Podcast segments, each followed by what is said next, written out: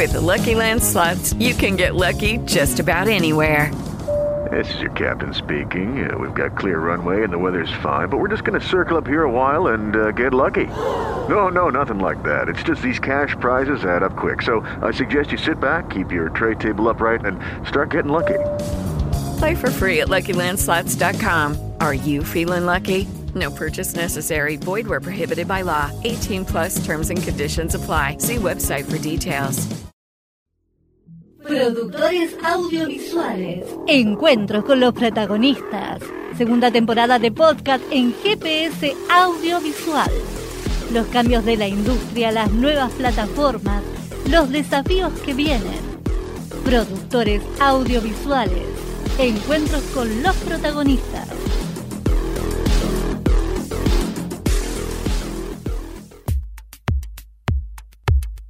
Daniel Pensa es, junto a Miguel Roca, cofundador de una compañía cinematográfica proveedora de servicios y equipamiento para la producción de largometrajes. La empresa fue creada en 2001 para producir y codirigir su primera película, Arizona Sur. Desde entonces, llevan realizadas más de 20 películas de ficción que recorrieron algunos de los festivales más importantes del mundo y han trabajado en coproducción con países como Brasil, Uruguay, Venezuela, Alemania y España. Daniel, ¿de qué manera surgió la posibilidad de ser productor y, qué querías ser cuando comenzaste en la industria audiovisual? Cuando comencé quería dirigir. En realidad quería contar historias, ¿no? Eh, estudié en, la escuela de liceo en su primer año y ahí conocí a mi socio, a Miguel Roca, junto con otros que estábamos estudiando, armamos grupos, trabajamos en cortometrajes varios años, hasta que nos animamos con Miguel a armar una empresa para, para dedicarnos profesionalmente, pero nuestra intención era armar esa empresa solo para dirigir nuestras películas. Con un desconocimiento total de lo que era el negocio cinematográfico. Eh, algo bastante común, me parece, en esa época que se fue sorteando a lo largo de los años y que ahora, ahora eh, hay más información sobre lo que es ser productor o más formación, ¿no? En, en algunas escuelas sobre lo que es ser productor, porque todos los chicos quieren contar historias y dirigir. Rara vez, rara vez yo me encuentro, hace 20 años que soy docente, con alguien que me diga, no, yo quiero ser productor. Rara vez. Y, algunos chicos que dicen, a mí me gusta la producción, dicen, eh, me gusta la producción de campo, jefe de producción o estar ahí en el set. Pero el negocio eh, es otra cosa y nosotros teníamos un desconocimiento total, nos largamos a hacer nuestra primera película, habiendo ganado el, eh, el primer concurso de la provincia de San Luis. Sí. Y antes de terminar el rodaje nos habíamos quedado sin dinero. Y dos años trabajamos para poder terminar esa película, para poder devolver el dinero que nos prestaron para terminar esa película, y eso nos empujó a decir, bueno, si no producimos no vamos a poder vivir de esto. Y, gracias a que a la película, la película hoy uno la ve y es muy fallida quizás desde la historia, pero se ve muy bien, tiene un muy buen look, viajamos mucho a festivales y nos abrió la puerta que nos contraten para servicio de producción. Eh, y ahí fue el inicio de la, de la productora. Esta era Arizona Sur, tu película. Arizona Sur. La primera que Nazareno Casero, que ahora va a ser el Maradona. Sí, sí, sí, sí, sí, sí, sí, este, sí, recuerdo perfectamente esa película, sí. Ahora, y bueno, ¿y qué es ser productor para vos? o sea, ¿hay, ¿había o hay una vocación por ser productor? Bueno, en mí no la había. En mí no la había hasta que me fui dando cuenta que, que como te decía antes, a mí me gusta consumir historias y me gusta contarlas. Y, uno no tiene por qué ser director para contar historias, ¿no? Eh, es más, en nuestras manos muchas veces como productores tenemos la posibilidad de decir, mira, tenemos todas estas historias que nos proponen, guiones que nos acercan. Bueno, a ver cuál nos gustaría hacer realidad, ¿no? Transformarla de papel en un material audiovisual. Así que a medida que fueron pasando las películas que fuimos produciendo, eh, nació en mí esas ganas de dedicarme solo a ser productor, porque yo dejé de dirigir después de esa primera posibilidad con Arizona Sur hasta hace un año y medio, que volví, eh, me saqué las ganas, la pasé bien, me divertí, pero, pero durante todos estos años aprendí que ser productor es eso también, es elegir qué historia vas a poder llevarle al público para ver. Ahora, ahora, viendo hoy cómo están las cosas, 25 de octubre del 2021, leyendo las noticias de los problemas que suceden en los rodajes, accidentes, peligros potenciales, qué es ser productor, y ser productor es una responsabilidad enorme, ¿no? Porque porque uno muchas veces no se da cuenta, porque el cine tiene algo de místico y el set tiene algo de, de, pasión, de, que todos vamos hacia el mismo lado y se pierde un poquitito el eje de cuán peligroso puede ser un set, ¿no? Y, y todas esas responsabilidades son del productor. Entonces, ¿qué es el productor? Y ser el responsable de toda esa maquinaria que se pone en juego cuando uno lleva una película legalmente, eh, económicamente, eh, eh, moralmente, éticamente. entonces, le, tengo mucho respeto a, la tarea del productor, a los productores, a mis colegas, ¿no? Claro, claro. O sea, esto lo aprendiste también, bueno, con el paso de, las experiencias, ¿no? Este, sí. Ustedes trabajaron mucho, vos y, Roca trabajaron mucho al lado del Liceo Subiela, también desde la producción, ¿no es cierto? Sí, sí, sí, sí, sí, fue un, placer y bueno, hoy un orgullo haber trabajado con el Liceo, haberle producido eh, dos películas nuestras y una tercera película que fue nuestro primer servicio de producción, que fue Lifting de Corazón. Ajá. Con, con con uno de nuestros productores, mentores, digamos, porque es el que primero nos llevó de la mano a, presentarnos gente de festivales, a contarnos cómo era la producción, que es Luis Ángel Bellava. Claro. Productor argentino, instalado en España desde hace muchos años, que era uno de los coproductores de Lifting de Corazón. Y bueno, y seguir muy vinculados a la escuela de liceo, ¿no? Que es donde nacimos nosotros, donde Miguel sigue siendo el, coordinador académico de la escuela, yo doy clases ahí hace más de 20 años. Y sí, el liceo nos marcó, el liceo un, personaje, un personaje lindo, hermoso. Sin duda, un personaje, sin duda. Y con todas estas cuestiones que vos mencionabas hace un rato, ¿no? ¿Cuántos riesgos tomaron con esas películas, ¿no? Eh, que, que, ustedes trabajaron desde la producción o que el mismo Eliseo Subiela llevaba adelante. Este, una, supongo que ahí también fue un aprendizaje muy, muy, muy grande.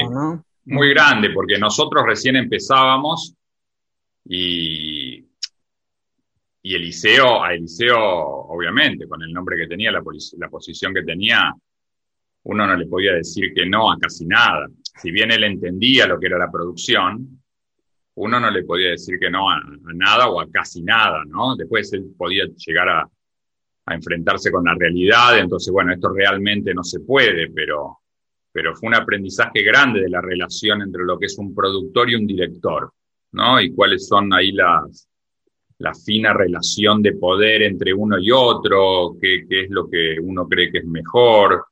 Eh, porque detrás de contar una historia y la fantasía de contar y que quede esa película para los que los quieran ver dentro de muchos años, bla, bla, bla, bla, bla, bla, está el negocio. Y el negocio es mucho dinero, una película cuesta mucho dinero. Y en Argentina, además de que está el negocio, uno tiene que ser muy responsable porque gran parte de ese dinero viene del Estado. Eh, entonces, sí, un aprendizaje muy grande trabajar para un, director tan grande empezando nosotros. Claro. Eh, tuvimos esa suerte. Bueno, qué escuela. Ahora, Pensa y Roca es una compañía que tiene 20 años, porque 20 años. La crearon. Sí, exactamente. Este, ¿Y cuál era el objetivo inicial y cómo se fue reformulando? El objetivo inicial, como yo te decía, la fantasía nuestra, porque el objetivo es una palabra muy grande, eh, si bien los dos teníamos idea de negocio, ¿no? Yo, yo venía de trabajar fuera del cine, en, áreas de negocio, de economía. Miguel tenía su, su, emprendimiento propio, teníamos noción, no éramos artistas, esos que quiero, quiero contar mi película, no, teníamos algo de noción, pero, pero nuestra fantasía era que la productora produjese solo nuestras películas, las que íbamos a dirigir. Eso, la realidad rápidamente nos dijo que, era, que no era posible. Empezamos a, producir. Necesitábamos terminar Arizona en primer caso. Y después se fueron dando, eh, tuvimos la suerte de trabajar en, coproducciones grandes con, empresas importantes como Morena Films de España. Eh, pero llegado un momento, nos dimos cuenta y hoy todavía lo agradecemos a eso, porque hago una digresión. Yo me pregunto muchas veces cómo viven muchas empresas productoras, porque somos muchas las empresas productoras acá en Argentina. Y, te juro que con toda la experiencia que tengo, no entiendo mucho cómo se sostienen tantas empresas productoras, porque nosotros nos dimos cuenta que si no le encontrábamos una vuelta a este negocio, no íbamos a sobrevivir. Y empezamos a comprar equipamiento. Entonces, si vos hoy me preguntás a mí, ¿a qué te dedicas? Yo te digo, soy productor de cine. O de vez en cuando te podré decir, estoy dirigiendo. Hago cine, te podría decir. Ahora, ¿cuál es nuestro negocio? Y yo te diría, nuestro negocio es más el rental de equipamientos hoy que, el, que, el, producto película, que la obra película, ¿no? Porque más en la crisis que estamos viviendo que, qué sé yo, el año pasado estrenamos el amor es más fácil en cinear. Es decir, cero taquilla tuvimos. Está bien, ahora se está moviendo, lo estamos empezando a vender eh, a plataformas internacionales, líneas aéreas, todo ese mercado que hay posterior. Pero es un mercado que es incierto. Entonces uno apostar a ese mercado en donde vos te pueden comprar o pueden no comprarte, como nos ha pasado con varias películas. Entonces, Hoy, por suerte, tenemos una estructura que se sostiene con estas dos patas. Una que es más gorda, hoy, que es cámaras, lentes, luces, equipo de sonido, tenemos un, depósito muy grande, proveemos otras películas, pero solo la producción de cine, eh, yo creo que hoy no podríamos sobrevivir de eso. Claro. Esa es nuestra realidad. ¿eh? ¿Es una, una, variante o directamente se llama así de servicios de producción lo que tienen ustedes? Es una variante, es una variante sí, porque en realidad somos un rental, ¿no? También hacemos servicios de producción. Obviamente es un, muy buen negocio hacer servicios de producción. En Argentina está complicado hacer servicios de producción, ¿no? Entrar el dinero de afuera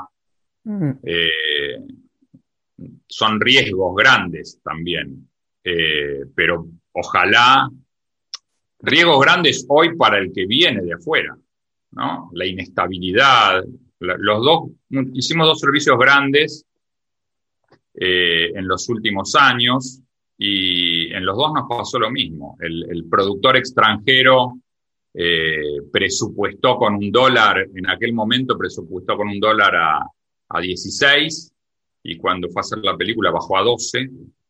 Y el año pasado, que estuvimos haciendo también un servicio de una película que se llama Chao Buenos Aires, una muy linda película de Germán Kral, que se estrenará mediados del año que viene.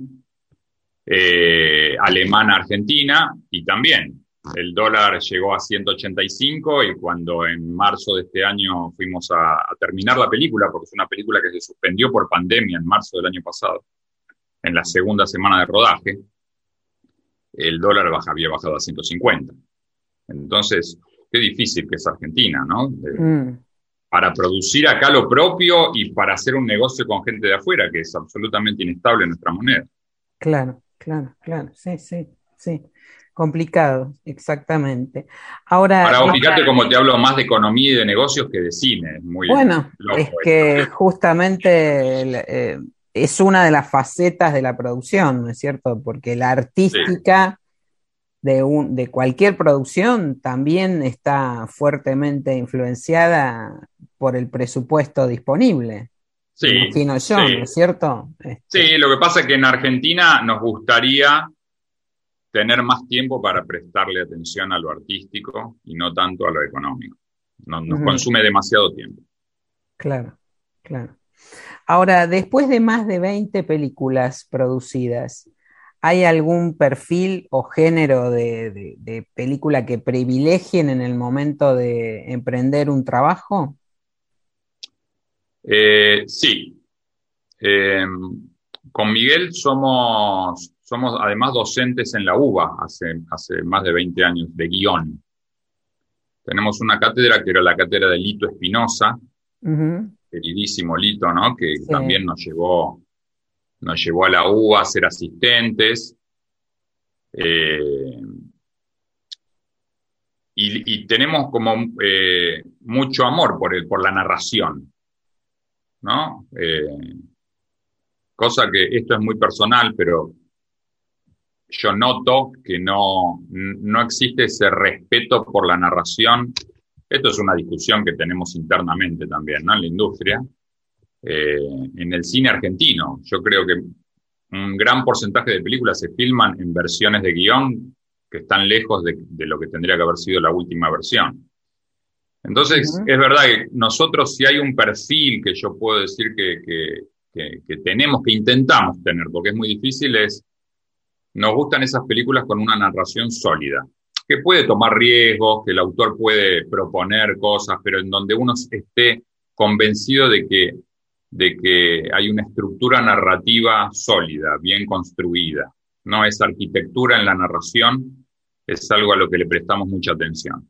Después el resultado, hay veces acompaña, hay veces no. Digo el resultado en cuanto no al público, sino al ver la película, ¿no? Terminada, claro. Eh, porque se puede desvirtuar en rodaje por miles de cuestiones imponderables, por la dirección, por errores eh, en la producción, pero eh, intentamos llegar a la película con, con, narraciones que nosotros sintamos que está bien contada la historia. Eso es como el, el punto inicial. Y después había algo que desde que empezamos a estudiar cine a nosotros nos interesaba y era ese cine que que podía ser de género, eh, pero que tenía esa cuota de autor, ¿no? En su momento, después lo abandonamos porque ya no nos gustó lo que hizo, pero en su momento nosotros teníamos, me acuerdo de, referencia El Profesional de Luc Besson. ¿Cómo alguien puede hacer una película de género con un toque tan personal, tan de autor? Esa era como nuestra visión en aquella época, hace 25 años. Y, yo creo que sigue siendo muy dentro nuestro eso, ¿no? Hacer películas de género con un toque de autor, que lleguen al público. Y a, y a mí me pasa, a mí me pasa. Lucky Land Casino, asking people what's the weirdest place you've gotten lucky. Lucky? In line at the deli, I guess. Aha, in my dentist's office. More than once, actually. Do I have to say? Yes, you do. In the car before my kids' PTA meeting. Really? Yes. Excuse me, what's the weirdest place you've gotten lucky? I never win and tell. Well, there you have it. You can get lucky anywhere playing at LuckyLandSlots.com. Play for free right now. Are you feeling lucky? No purchase necessary. Void where prohibited by law. 18 plus. Terms and conditions apply. See website for details. O'Reilly Auto Parts puede ayudarte a encontrar un taller mecánico cerca de ti. Para más información, llama a tu tienda O'Reilly Auto Parts o visita O'ReillyAuto.com.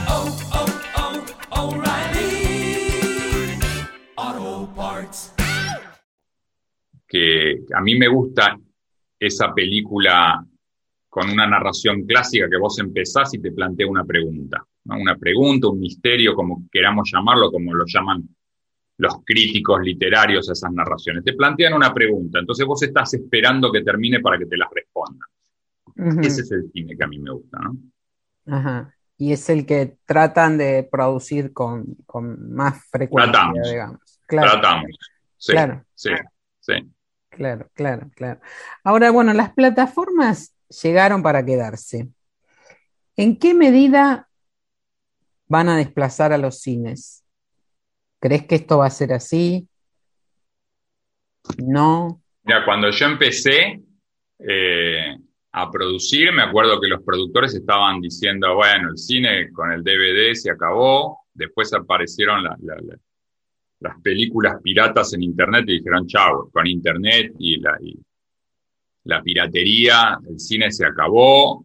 Y yo hoy veo, eh, me gusta mirar cómo va la taquilla eh, norteamericana, ¿no? que es el, indi- el indicador de, de- esta industria, y se está recuperando rápidamente post pandemia. ¿no?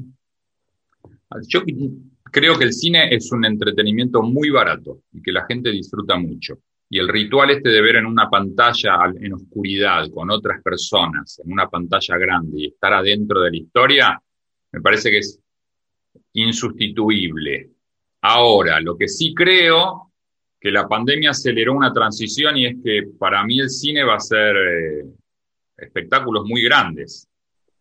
Y, y las películas que hacemos nosotros más chicas van a tener que encontrar otra, otra forma de exhibición que hoy parecería ser las plataformas. Pero hoy, no sé, no sé, no sé esta crisis dónde va a llegar. ¿Qué sé yo? Si vos me dijiste, Hoy en Argentina. ¿qué te gustaría? decís. Sí, ¿Cómo? hoy en Argentina decís. Hoy en Argentina. Hoy en. Argentina, eh, sí. ¿Y qué, qué me gustaría como ideal? Y la verdad que a mí me encantaría que hubiese, esto ya lo hablamos tantas veces, eh, una cadena de cine de arte. ¿no? ¿Qué sé yo? Cuatro o cinco cines que, donde se vean películas de, de- de cine de autor o estas películas que hacemos nosotros más artísticas, por decirlo así, donde uno no va a ver la espectacularidad que ve en, en la última de James Bond. Mm, Eh, entonces me parece que el cine no se va a morir, el cine yo creo que... Ah, Hoy, hoy están experimentando esto de la, de, de el estreno en paralelo eh, y la gente sigue yendo al cine, ¿no? Salvo excepciones, en donde estrenar una película como la de Clint Eastwood en paralelo entre el cine y. HBO, y bueno, el target de, de- de esa película quizás era el que prefirió quedarse en la casa viendo el estreno en HBO, pero, pero a mí me parece que en general el cine va a seguir vivo. Ahora nosotros en Argentina le tenemos que encontrar una vuelta a las 80, 100, 110 películas que hacemos por año. Alguien, nosotros, yo pertenezco a la Cámara de Empresas, cuya presidenta es Vanessa. Vanessa Ragone. Vanessa Ragone, sí. Sí, y hace muchos años que venimos intentando, eh, hicimos incluso algún, algunas jornadas de, de- de pensamiento para políticas cinematográficas, unos años, y propuestas. Sé que hay otras entidades que también, como PCI, APIMA, eh, DAC, inclusive con esta nueva ley, pero me parece que, que, que todavía no nos ponemos de acuerdo porque, porque hay siempre problemas más urgentes, ¿no? Eh, pero va a llegar un momento en que este problema va a ser el urgente. Porque yo no puedo hacer una película como productor para estrenar en Cinear. No puedo, no puedo porque no puedo hacer una película en donde solo recupero el costo, eh, porque esto me encantaría que quede clarísimo y lo digo siempre que doy clase, ¿no? El, el subsidio que uno recupera es apenas una parte del costo. El resto uno lo arriesga. Y después uno no tiene, si no tiene taquilla de la sala cinematográfica, no, no puede arriesgar a creer que una plataforma la va a comprar. Y arreglar con una plataforma de antemano, que es posible y algunas películas lo hacen, hoy es un porcentaje ínfimo respecto de las 100, 120 películas. ¿no? Es un porcentaje muy chiquito que logra ese acuerdo anterior. Así que, no sé, estamos en crisis y en transición. Ajá. El, el asunto es ese, ¿no? Encontrar pantallas de exhibición para la- las cinematografías locales. Me parece que es una Sí. cuestión mundial, pero aquí en Argentina, Sí. como vos decís, está muy, muy acendrado eso. Ya venía ocurriendo antes de la pandemia, que Sí. las películas argentinas no conseguían salas. Este, Y ahora, bueno, eh, sí, la opción ha sido cinear, uh, sigue siendo en muchos casos, pero claro, no es suficiente con eso. No. Ahora, ¿y, y cuáles son los nuevos desafíos en, en este escenario? ¿Generar productos específicos para las plataformas? ¿Seguir apostando a las salas? Mira, hay un, hay un debate también que es mundial y que, y que tiene que ver con la propiedad intelectual, ¿no? Si uno hace un producto específico para la plataforma y, y arregla antes, la plataforma se queda con un porcentaje altísimo de la propiedad de ese producto. Entonces, yo le cuento a los chicos que estudian producción, Imagínense que ustedes tienen una idea que es genial, que la desarrollan, la investigan durante años, van a una plataforma porque creen que es el, el- el oasis en el medio del desierto para poder hacer ese sueño y la plataforma le dice, bueno, bárbaro, vos la haces, pero después la película es nuestra. Y solo la Mm. podemos exhibir nosotros durante toda la eternidad. Entonces me parece que eso no funciona, no funciona. Eh, y hacer películas para plataformas, eh, yo, yo creo, sigo, esto es un poco ingenuo, eh, pero voy seguimos apostando a lo mismo nosotros. Yo creo que uno tiene que hacer la mejor película que cree que tiene que hacer y, e intentar en este mar medio enrarecido en el que está no solo Argentina, sino todo el mundo, que esa película se abra camino, en festivales, en ventas. Eh, obviamente que en esta situación uno corre muchos menos riesgos, porque uno se da cuenta, independientemente de la pandemia, antes de la pandemia, ya las grandes productoras argentinas no estaban produciendo, salvo una, ¿no? Eh, o dos, eh, con, con, respaldo que no tienen las otras 50, 60 empresas, eh, nadie se arriesgaba. Eh, entonces, todo se está achicando, todo se está achicando. Y, y- mientras no se solucione esto que hablábamos antes de cómo, va cómo es una posible exhibición, y nadie va a poder correr grandes riesgos. Y eso va en detrimento de lo que vamos logrando. No solo en cuanto a calidad y riesgo económico, sino lo que viene de la mano de eso es que cuando yo empecé a hacer cine, una película, qué sé yo, Arizona Sur fue una, una locura porque rodamos 10 semanas en el interior. Pero una película media era entre 7 y 8 semanas. Y hoy, cuando yo escucho que hay películas que las hacen en 3 semanas, yo no lo puedo creer. Sí lo puedo creer porque lo sé, pero Claro. tres semanas, ¿cuántos minutos por día hay que sacar en limpio para que en tres semanas eh, uno pueda hacer una película? Digo, no, no, no me dan los números. Digo, hay algo que uno ya no está cuidando. Con el ansia de hacer una película ya hay algo que uno no está cuidando, ¿no? Eh, no sé, no sé hacia dónde Bueno, vamos. me parece que ahí es, eh, volvemos un poco a lo que decías hace un rato, ¿no? De que a ustedes les interesan las historias, las narraciones. Y creo que esto que vos estás diciendo ya se está empezando a ver, que justamente el- este achicamiento en los plazos de rodaje, en los presupuestos, en las condiciones, eh, después se ven en, en las, en las historias que se están estrenando, ¿no?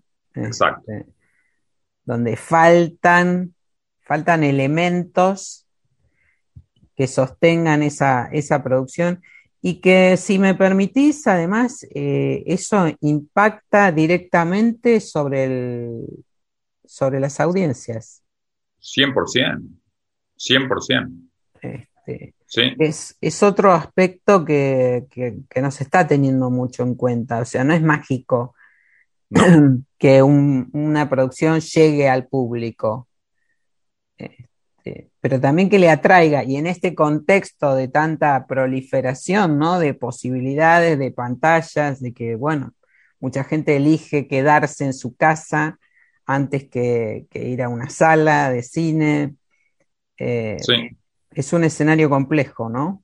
Sí, sí, porque uno dice, ¿qué valor agregado le estamos dando a nuestras películas para que compitan con películas de todo el mundo en Netflix? Si, pensamos que la película llega a una plataforma. Y hoy uno ve películas argentinas muy bien actuadas, muy bien dirigidas, eh, minimalistas, absolutamente minimalistas, con muy pocas locaciones, con muy pocas construcciones dramáticas, ¿no? cuando hablo de dramáticas digo de acción, que el público no elige. ¿no? Eh, y, esto, obviamente que, que, lo sabemos, pero que nos cuesta digerir porque es un condicionamiento del cual no podemos escapar hoy. Por la situación económica en la que estamos, por, por, por la falta de, de seguridad o de proyecto respecto de la exhibición del cine argentino. A mí siempre me resultó muy, muy extraño, lo, hemos hablado muchas veces en el Instituto de Cine, a lo largo de las diferentes administraciones, ¿no? ¿Cuánto dinero que pone el Estado argentino para producir? Que yo entiendo que cuando uno produce da trabajo, con, mucha responsabilidad y riesgo del productor, además, eh, y tan poca ayuda para después exhibirlo. Cuando si uno ayuda al productor a que exhiba, si uno ayuda a que el productor sea no la cadena, eh, el eslabón de la cadena más débil, lo somos hoy, si uno lo ayudase a que no lo fuésemos, habría más trabajo, porque el productor arriesgaría más.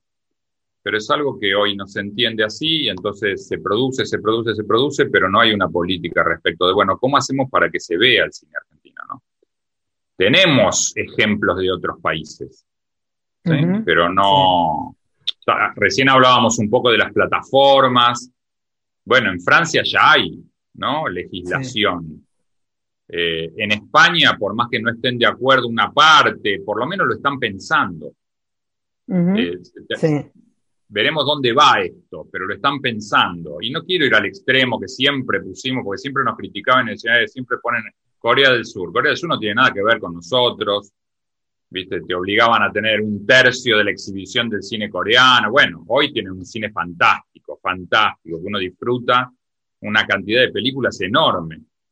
Pero sin ir a esos extremos de, de, de, culturas que casi no conocemos, que tenemos pocos puntos en común, bueno, podríamos ver, eh, hay países europeos con una cantidad de películas similares a las nuestras que están pensando en algo. Acá no un marco regulatorio, ¿no? Este, para, para esta, este nuevo escenario, además, este, donde cambió fuertemente la forma de producir, de exhibir, de consumir eh, los productos audiovisuales. ¿Y cómo crees que va a ser la industria del entretenimiento cuando pase la pandemia? Em, yo creo que muy rápidamente se va a recuperar yo creo que va a volver a ser. Eh, la gente, yo escuchaba a muchas personas que decían, uy, ahora habiendo entendido y aprendido todos que en un lugar cerrado uno se contagia, no solo este virus que tuvimos, sino que uno se puede contagiar cualquier enfermedad, porque hay alguien engripado al lado mío en un cine y lo más probable es que me vaya engripado del cine.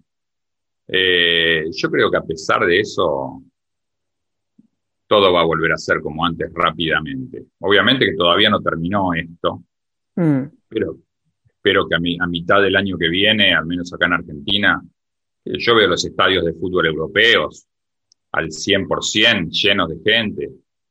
Yo creo que la gente eh, va a volver a su vida habitual y el entretenimiento en primer lugar, ¿no? Después de un año y medio de tanto, dos años, después de tanto sufrimiento y, y estar guardados adentro de nuestra casa, tan poca vida social. Yo creo que no, no, no, hay riesgo de que, es, de que esta situación modifique para mal la afluencia del público, ¿no? a, recitales, al cine. Yo no creo que haya modificación en eso. Sí, como te decía, ¿viste? modificó algunas costumbres como los estrenos en paralelo con las plataformas, las películas grandes son las que ocupan, antes ocupaban el 80%, ahora van a ocupar el 90%. Sí. Eh, entonces, eso sí cambió o aceleró el cambio, porque como vos también decías, ya sucedía antes que nosotros no teníamos pantallas. Esto lo aceleró. Eh, lo que yo no sé, vos me lo preguntás y yo no sé, no te puedo responder, es qué va a pasar con los estrenos de todas las películas argentinas que están hechas. Este año se hicieron 60 en el primer semestre y hay programadas 50 en el segundo. Es decir, para el año que viene, mitad del año que viene en adelante, tendríamos 100, 110 películas argentinas terminadas. ¿Dónde se van a mostrar? Porque Cinear es un lugar, y pero Cinear, el, el productor obtiene cero respecto de lo que vale una película. Obviamente no obtiene cero, pero muy cercano a cero. Mm. Eh, entonces no sé, no sé qué va a pasar. Y, y, muchas veces nos dicen desde el Instituto de Cine, son ustedes los que tienen que proponer una nueva ley, son ustedes los que tienen que proponer modificaciones, pero es muy difícil eh, eh, en una sociedad como la nuestra, donde los problemas son enormes que uno golpee la puerta de alguien que tiene la, la, posibilidad, como vos decís, de proponer un marco regulatorio, una política cinematográfica y que te atiendan. Porque los problemas que tienen son de hoy, de hoy y de mañana, no de tres meses, cuatro meses, un año, cinco años para adelante. Así que no sé qué va a pasar. No uh -huh. sé qué va a pasar. Uh -huh. Pero Espero vale que no pase que se estrene solo en Cinear. Claro, listo. En todo caso, claro, claro, claro. ¿Vale la pena entonces seguir haciendo cine en Argentina? Eh, yo creo que vamos a... A ver, creo que la pregunta yo la tengo que separar en dos. Vos, si vos me preguntases, ¿vos crees que va a seguir siendo negocio hacer cine en Argentina? Y yo te digo, y en los próximos dos o tres años creo que no. Creo que no. Cine, no productos audiovisuales, ¿no? Porque puede ser que la serie se encuentre en un lugar, la plataforma, el que, el que acuerde algo con alguna plataforma. Cine, yo creo que no.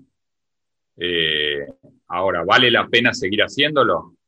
Y qué sé yo, nosotros le encontramos la vuelta para seguir haciendo esto que nos gusta, ¿viste? Porque es como el escritor que dice, y se puede, hoy se edita, hoy es fácil editar, hoy se venden libros y no, y siguen escribiendo. Uh -huh. Entonces, esto de contar historias va más allá de lo económico. Me parece que en la, la pandemia nos ayudó a eso, ¿no? A darnos cuenta que, que escuchar historias, ver historias, sana, ayuda a vivir. Sí. Eh, muchos no lo entienden eso. Eh, me parece que por eso vale la pena. Uh -huh.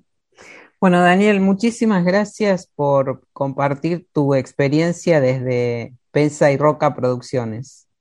Lucky Land Casino asking people what's the weirdest place you've gotten lucky. Lucky? In line at the deli, I guess. Aha, in my dentist's office.